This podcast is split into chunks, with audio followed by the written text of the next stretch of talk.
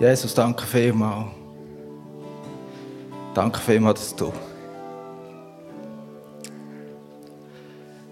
unser Freund bist. Danke vielmals, dass du unser Löser bist und Gottes Sohn. Danke vielmals, dass du da bist bei uns, in unserer Mitte. Du hast gesehen, wenn zwei oder drei in deinem Namen versammelt sind, bist du mit unter uns. Danke vielmals. Danke, dass du nicht nur der bist, der schöne Malereien der Kirchenfeister hat. Wo die Bänke in einer schönen geraden Reihe stehen. Und wo der Pfarrer ein längs schwarzes Kleid anhat. Oder wo irgendetwas so ist, wie es unseren Vorstellungen von Gottesdienst entspricht. Danke vielmals, dass du da bist, wo sich Menschen treffen in deinem Namen. Und merci vielmals, dass wir auch nicht irgendwelche Normen oder irgendwelche irgendetwas müssen erfüllen müssen, dass wir vor dich kommen. Danke, dass wir eigentlich so kommen, wie wir sind.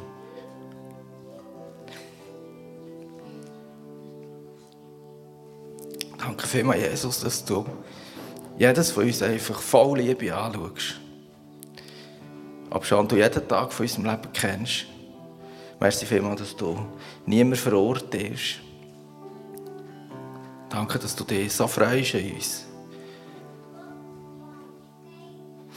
Und wir beten, Heiliger Geist, dass du heute zu uns redest. Amen.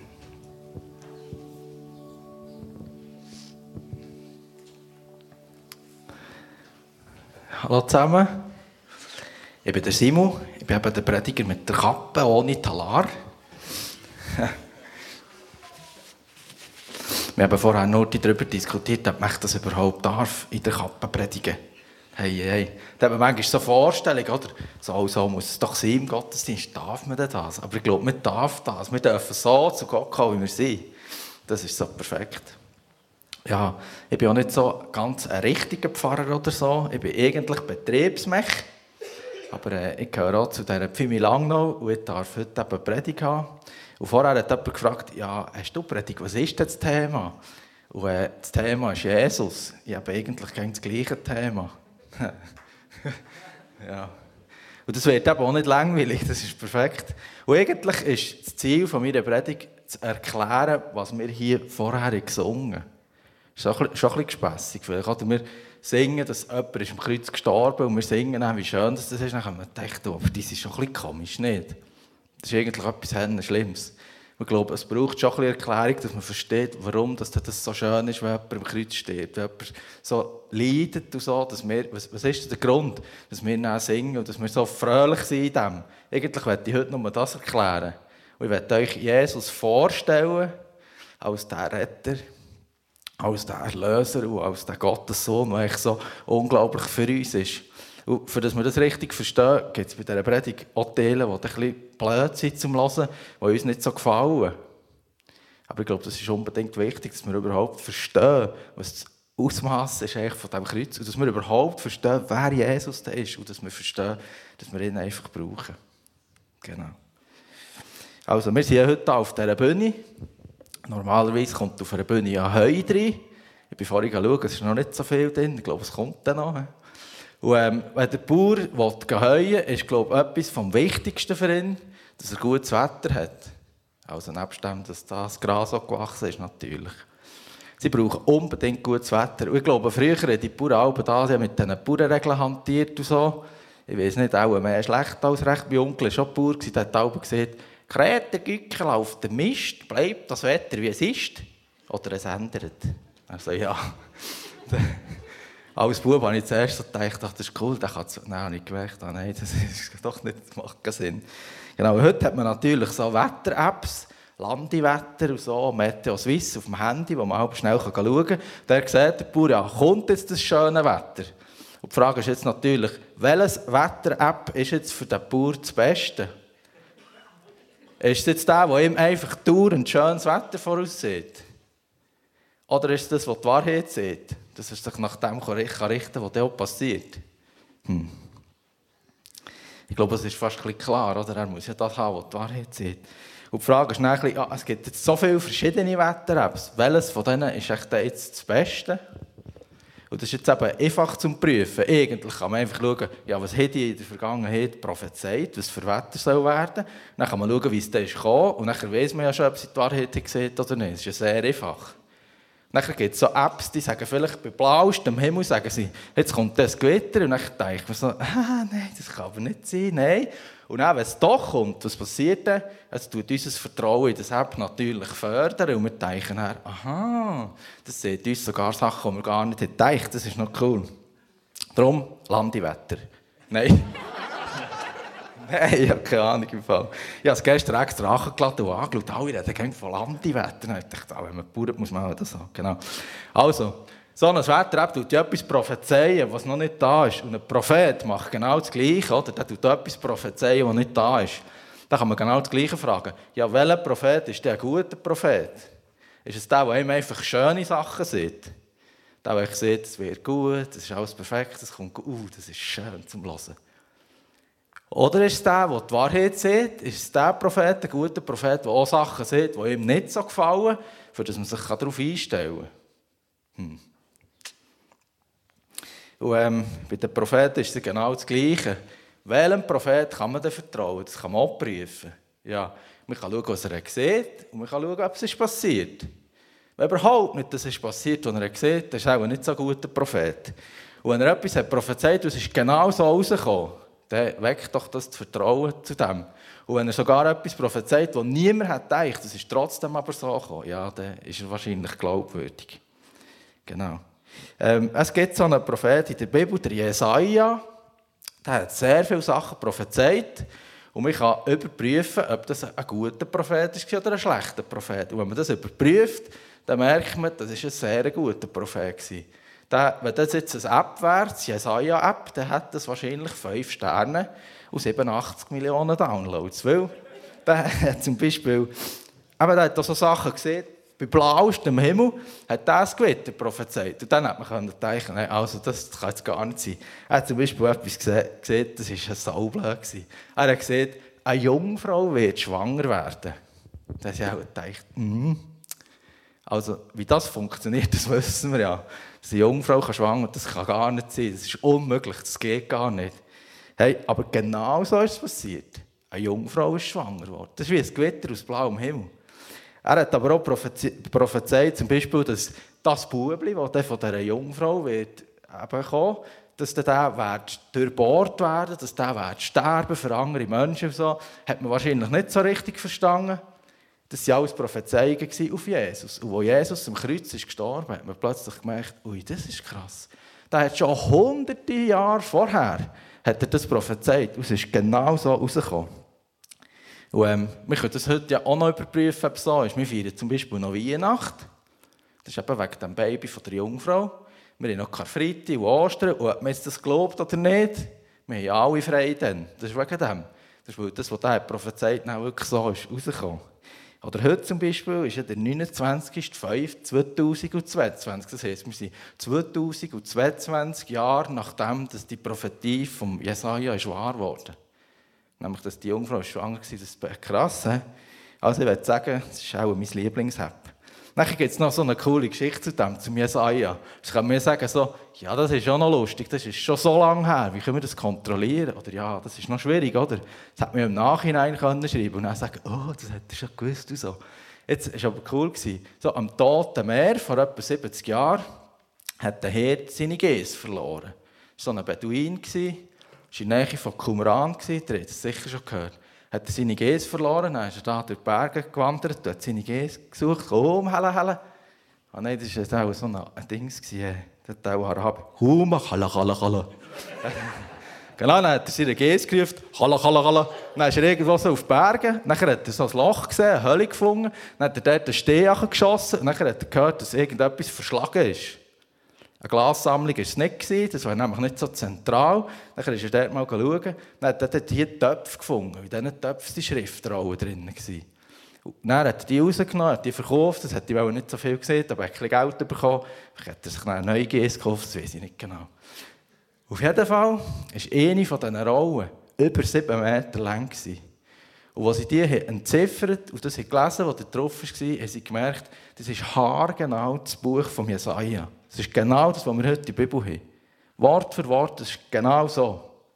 Dann haben sie gedacht, oh krass, das ist eine uralte Schrift, das ist eine Abschrift wahrscheinlich vom, von dem ersten Jesaja-Buch. Dann haben sie mit dieser, vielleicht weiss jemand von euch, was das ist, Radiokarbon-Methode. Hm haben sie das Pergament untersucht und geschaut, wie alt das ist. Und sie gesehen, die Entstehungszeit von diesem Papier ist wahrscheinlich etwa 200 Jahre vor Christus. Krass nicht? Also man könnte, würde jetzt auch im Jesaja sechs Sterne geben. Aber es geht nur bis fünf. Genau. Also. Und der Jesaja, der hat so viele Sachen gesehen, die schon sind passiert, aber er hat auch Sachen gesehen über die Zukunft, die noch nicht sind passiert.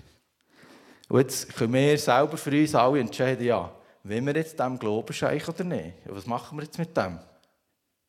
Das könnt ihr alle für euch selber überlegen.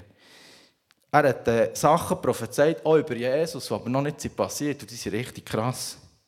Da heißt zum Beispiel ganz am Schluss vom Jesaja-Buch, dann siehe, der Herr wird im Feuer kommen und seine Streitwagen wie der Sturmwind um seinen Zorn in Glut zu verwandeln und seine Drohungen in Feuerflammen. Das ist ein bisschen komisch, he? Zorn und Feuerflammen und Glut und so Zeug. Und, ähm, wenn man nachher die, die, die ganze Bibel anschaut, dann sieht man, aha, das, was der Jesaja da prophezeit hat, hat noch ganz viele andere auch von dem prophezeit.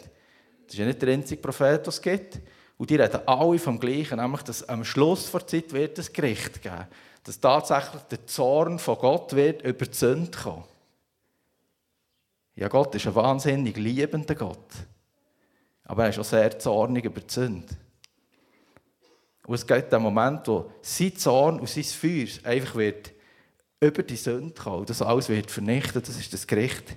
Und es ist ähm, in einem Brief vom Neuen Testament ist genau über das Gleiche geschrieben.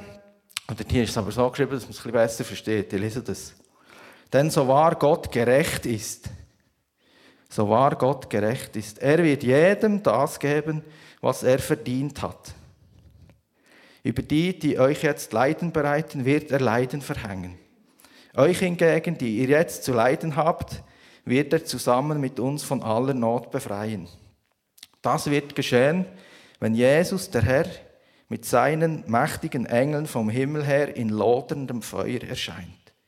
Ist doch genau das, was der Jesaja sieht, oder nicht?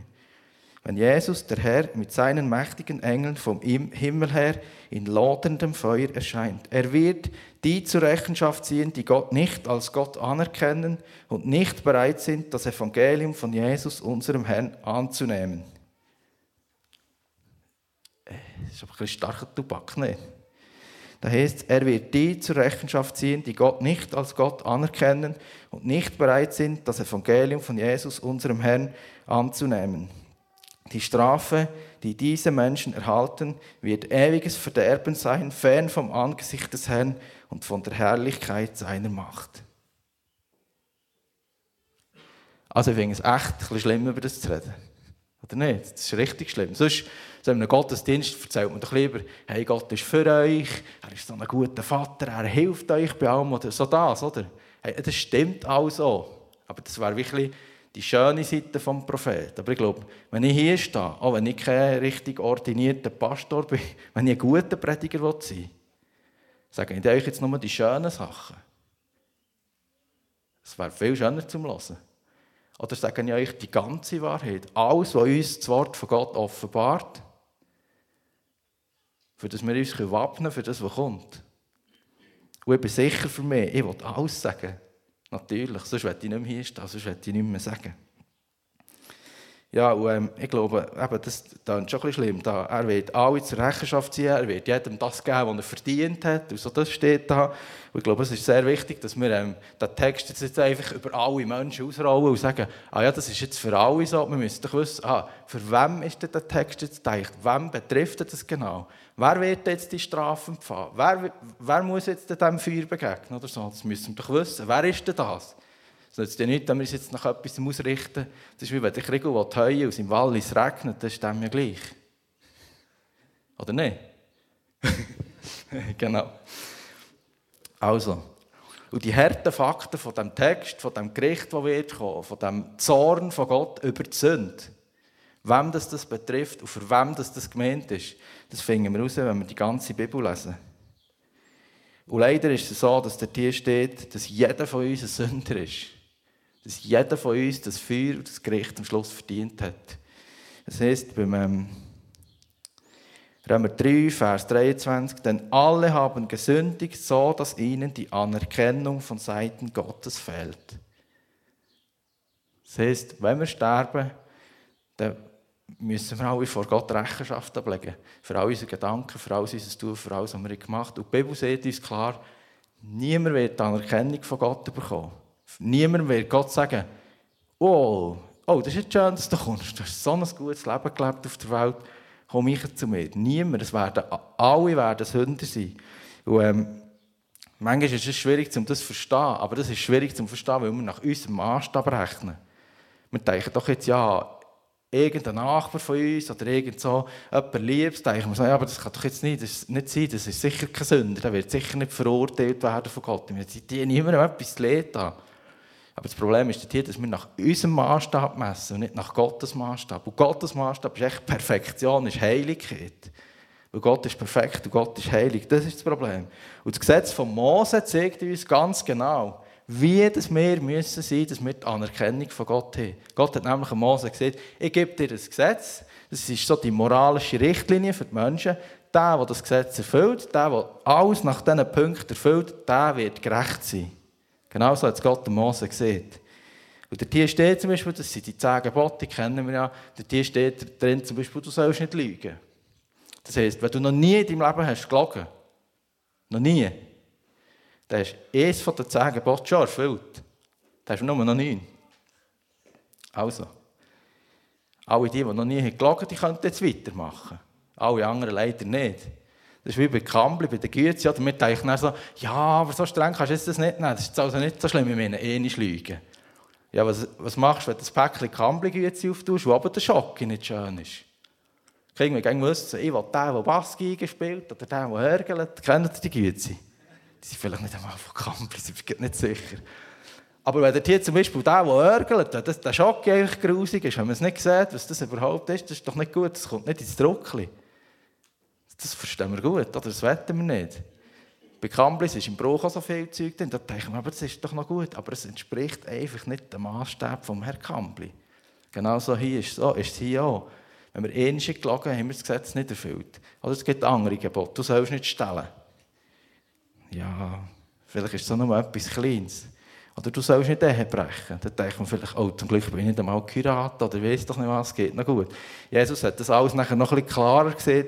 Er hat gesagt, liebe Männer, liebe Frauen, Männer, wenn ihr eine Frau mit begehrlichem Blick anschaut, dann habt ihr in eurem Herz schon Herbruch begangen. Das ist krass. Das siebte Gebot, Back schon gebrochen. Also wenn du vom ersten bis zum sechsten bist durchgekommen bis dort, hast du leider auch schon verloren. Also, wir können jetzt da noch lange weitermachen, aber ich glaube, es ist klar, dem moralischen Standard, wo Gott will, für das jemand in den Himmel kommen kann, dass er sagt, wenn du jetzt so, wie du jetzt stirbst und in den Himmel kommst, wird der Himmel genau so bleiben, wie er ist. Er wird nicht schlechter werden, wenn du da bist. Weißt du, was ich meine? Das ist blöd, aber das geht es wie nicht. Und es heisst jetzt so klar in der Bibel, durch das, dass wir alle Sünder sind, sind wir eigentlich Finden von Gott. Das heisst, wenn das Gericht kommt, wenn Gott jetzt Gericht wird haben über die Sünde, wenn er den Teufel wird verurteilen, er ist am Schluss der, der uns verführt zur Sünde. Das ist noch blöd, oder? Wenn er den Teufel wird verurteilen und den Platz her tun, den er für ihn gedacht hat, dann wird er alle die, die wie, ähm, auch mit dieser Sünde kontaminiert sind, dummerweise, die kommen alle auch dorthin. Das heisst, wir alle sind verloren, wir alle sind Sünder. Und das ist eine krasse Botschaft. Das würde eigentlich heißen, dass gar niemand in den Himmel kommt, dass gar niemand Hoffnung hat auf ein Leben nach dem Tod. Das heisst, die Zeit, wo wir jetzt heute Morgen hier innen hocken, es wäre wahnsinnig schade um die Stunde. Wir müssten jetzt unbedingt raussäckeln und das Leben genießen, weil wir wüssten, dass wenn wir sterben, dann ist es vorbei, dann wird es richtig schlimm. Und alles, was hier jetzt schlimm ist, ist überhaupt nicht im Vergleich zu dem, wie es wird werden. Das ist blöd, wenn ich so rede, oder? Aber das ist wahr. Und wir singen jetzt aber, Gott ist so ein wunderbarer Gott, er ist so voll Liebe und so das. Und das ist jetzt eben das. Oder Gott hat Menschen gemacht und er will doch nicht, dass alle verloren gehen. Er will keinen einzigen vernichten. Er will keinen einzigen richten und dort herstellen, wo er trennt ist von ihm. Kein einziger. Er will, dass alle gerettet werden. Aber dummerweise geht es nicht, weil wir alle Sünder sind, weil wir alle das Gesetz nicht erfüllen, weil wir alle Gottes Gebot missachtet haben, weil wir alle nicht heilig sind. Und Gott hat die wunderbare Lösung auf die Welt gebracht. Das ist genau das, was der Jesaja prophezeit. Dass die Jungfrau wird schwanger werden und wird einen Sohn bekommen. Und dieser Sohn war der Sohn von Gott. Und weil er der Sohn war von Gott, war er heilig und er hat ein heiliges Leben gelebt. Der hat als einziger Mensch das Gesetz von Mose eingehalten. Er hat kein einziges von diesen zehn Geboten gebrochen. Im ersten durch, im zweiten durch, im dritten durch, bis zum zehnten. Er hat keine Sünde gemacht. Er war absolut der Einzigste, der die ewige Strafe nicht verdient hat. Und der Grund, warum wir singen hier, der Grund, warum wir jeden Sonntag Gottesdienst feiern, dass wir jeden Tag Gott suchen und ihn anbeten, ist einfach der, dass der Sohn der Himmel hat verlassen ist auf die Welt gekommen. Extra ist Mensch geworden. Extra ist in diesen Körper geworden, in diesen, Körper gekommen, in diesen Sündigkörper. Für das er am Schluss von seinem Leben am Kreuz ist gestorben für uns. Das ist so krass. Und der Jesaja hat genau über das geredet. Und er hat das, ob schon er hunderte von Jahren vorher das gesehen, hat er so treffend gesehen, dass wir im Hängen drin, wenn wir wissen, dass Jesus am Kreuz ist gestorben, so gut verstehen, was dann ist passiert. Der Jesaja hat gesehen, für wahr, er, das war eben Jesus, er hat unsere Krankheit getragen und unsere Schmerzen auf sich geladen. Wir aber hielten ihn für bestraft, von Gott geschlagen und niedergebeugt. Und diese Jungen am Kreuz gestanden und dachten, oh Scheiße, schaut mal an, schaut mal die Strafe an, der ist selber Schuld. So. Wir aber hielten ihn für bestraft, von Gott geschlagen und niedergebeugt. Doch er wurde um unserer Übertretungen willen durchbohrt, wegen unserer Missetaten zerschlagen. Die Strafe lag auf ihm, damit wir Frieden hätten. Und durch seine Wunden sind wir geheilt worden. Wir alle gingen in die Irre wie Schafe. Ein jeder wandte sich auf seinen Weg. Aber der Herr warf unser aller Schuld auf ihn. Oh, das ist krass. Ich glaube, dann, oder Jesaja das hat aufgeschrieben, hat das selber auch nicht verstanden, was es bedeutet. Aber nachdem dass Jesus auf die Welt kam, am Kreuz ist gestorben, wissen wir, was es bedeutet.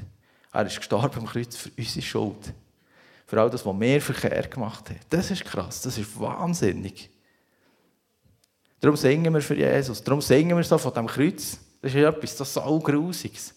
Aber er hat dort die Straftritt, die wir hätten verdient. Und das bedeutet ja nicht, dass wir alle gekreuzigt werden. Das wissen wir. Ich kenne niemanden, der gekreuzigt wurde. Aber es bedeutet ja etwas anderes. Es ist die Ferne von Gott. Es ist der ewige Tod, einfach, den wir alle verdient hätten, den er gedreht hat. Und es ist der Zorn von Gott über die Sünde, den er dann am Kreuz hat genommen hat. Er hat doch vorher im Garten so gerannt und gesagt, er will den Kelch nicht ausstreichen.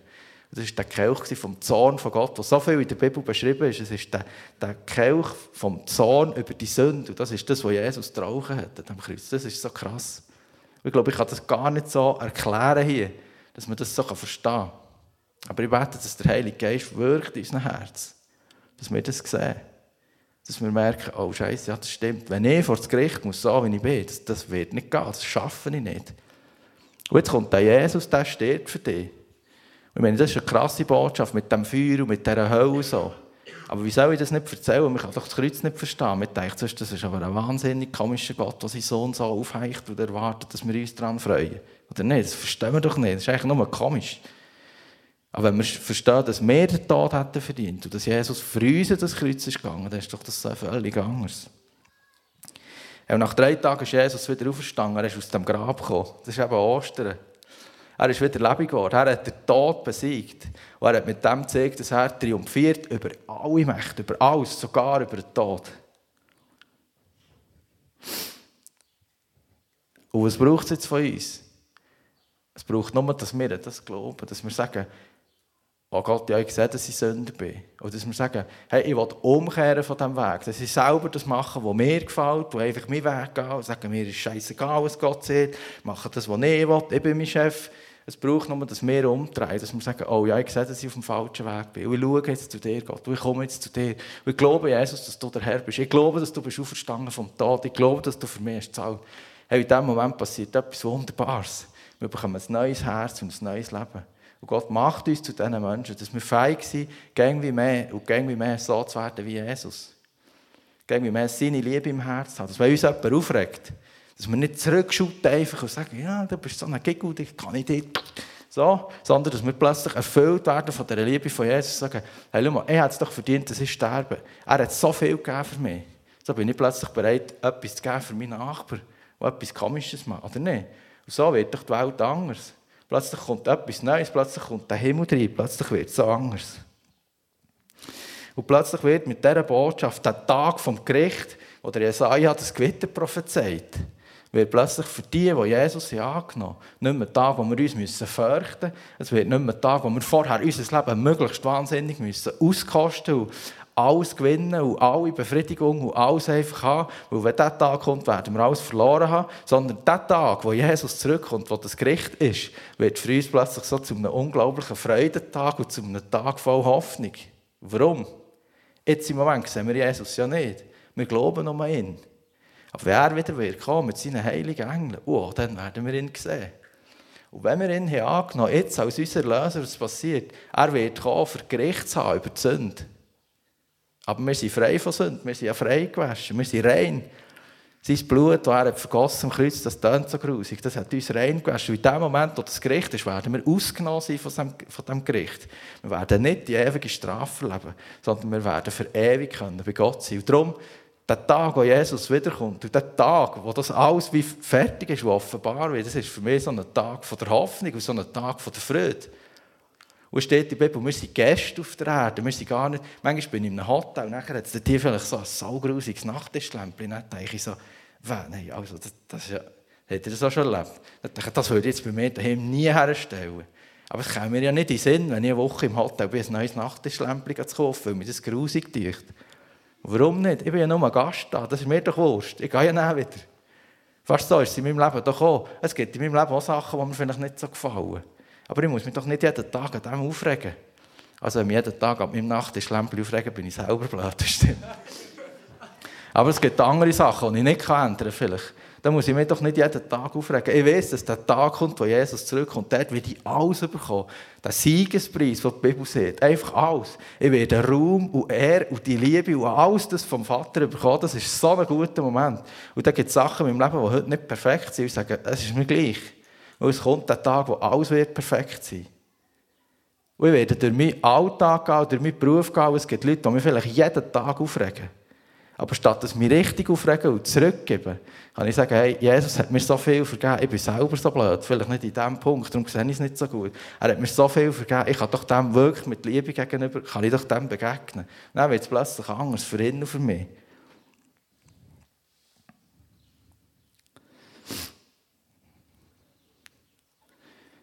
Ja. Und die Frage ist jetzt natürlich, wo das du stehst jetzt. Wenn du den Wetterbericht hörst von Jesaja, die erste Frage wäre jetzt vielleicht, ja, erachtest du das als glaubwürdig? Denkst du, dass das könnte dass der Recht hat, dass es wirklich so wird kommen? Denkst du, dass es wirklich ein Gericht geben könnte? Denkst du, dass du wirklich ihn vor Gott musst verantworten musst? Ich glaube, das ist sehr gut, wenn wir uns das überlegen. Das ist im Regen auch, oder? wenn wir rausgehen, den Regenschutz nicht dabei haben oder so. ist gut, wenn man daran denkt, solange die Sonne noch scheint, sonst ist es schon zu spät. Also die Frage ist, wo stehst du diesem Thema gegenüber?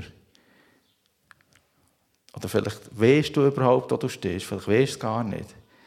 Dann möchte ich dich sehr auffordern, solange du da bist auf dieser Welt und dass du Zeit hast und dass es nicht spät ist und du den Moment, die Chance noch hast, einfach dir das zu überlegen und zu sagen, okay, überlegen wir uns jetzt, kann das wirklich sein, was der erzählt? Jetzt erzählt er schon wieder von Jesus, er erzählt jetzt Mal das Gleiche. Man gehört zu anderen Orten, echt zu überlegen und sagen, aha, hat der vielleicht recht, ja, der überlegt es und trifft eine Entscheidung für dich. Und vielleicht willst du Klarheit haben über das, du hast noch tausend Fragen. Und vielleicht macht es dir sogar Angst, jetzt, wenn du das Gericht denkst. Und ich denke, ja, ganz lange hat man so gesagt, ja, du musst nicht Angst haben vor Gott, er ist so ein liebender Gott und so. Aber ich glaube, es ist echt ein gefährlicher Moment. Und es ist schon gut, wenn wir Angst haben. Weißt du, wenn meine Kinder beim dort so ganz nachher und keine Angst haben, ja, dann macht es mehr Angst. Aber wenn sie dorthin gehen und sie Angst haben zurückgehen, dann ist doch das etwas Gutes. Und ich glaube, wenn wir anschauen auf den Moment vom Gericht und denken, oh Scheiße, oh, das ist aber hoch, das überlebe ich nie. Und wenn wir Angst bekommen in diesem Moment, ich glaube, dann müssen wir auch nicht auf die Stimme hören, die sagt, nein, aber Gott ist so ein liebender Gott, der wird dir eh vergeben, es wird alles gut sein. Nein, es ist gut, wenn du Angst hast, wenn du anschaust. Dann mach etwas mit dem, schau auf das Kreuz. Jesus hat Angst gehabt, wahnsinnig Angst gehabt, genau weil es da so, so hoch ist, aber er hat es genau für uns. Das ist das, was ich heute sagen. Die dürften sonst gerne dafür kommen. Ja,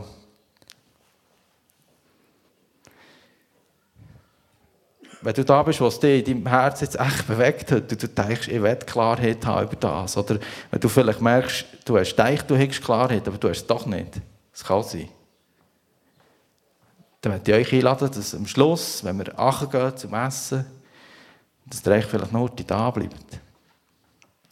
Es ist nicht so, dass wir euren Namen auf einer Liste fassen oder irgend so etwas. Es geht gar nicht um das. Es geht eigentlich um euch. Es geht um euer Herz. Es geht darum, dass wenn es euch jetzt bewegt und dass, wenn ihr eine Klarheit habt in dem und wenn ihr vielleicht schon mit jemandem nur reden zum Fragen, nicht zum jetzt zu sagen, ja, ich wollte Jesus glauben oder so, aber vielleicht hast du schon nur eine Frage. Vielleicht willst du einfach nur noch mehr wissen. Dann bleib doch am Schluss bitte heute da. Der Hamburger ist sehr wichtig. Das ist fast das Wichtigste im Leben. Das sehe ich auch so. Aber da gibt es später auch noch. Und ich glaube, es gibt echt nichts Wichtigeres, als dass wir uns wirklich Gedanken machen über unser Leben, dass wir uns Gedanken machen, hey, wo kommen wir her? Wo wird es enden? Und so kann ich euch, glaube ich, eben uns nachher einladen, für einen Tisch zu kommen von den Hamburger, kann ich euch im Namen vom Vater, glaube ich, einladen, einen Seittisch zu kommen. ja, die Vergebung anzunehmen. Und so wie ich in einer Kappe predigen kann, wenn das kein Pfarrer macht, der Richtige. Ich glaube, so kannst du an den Tisch kommen von Gott, kannst du dort herkommen und kannst sagen, ja, aber ich bin doch nicht würdig, für zu Gott zu kommen. Ich bin doch nicht würdig, für Vergebung zu fahren. Aber ich habe so viel falsch gemacht, ich habe so viel Verkehr gemacht. Ja, aber für genau das ist es ja. Du läutest auch nicht im Pannendienst nicht an, weil du siehst, mein Auto ist aber so kaputt, der kann doch jetzt nicht... Ja, genau für das ist es ja. Amen.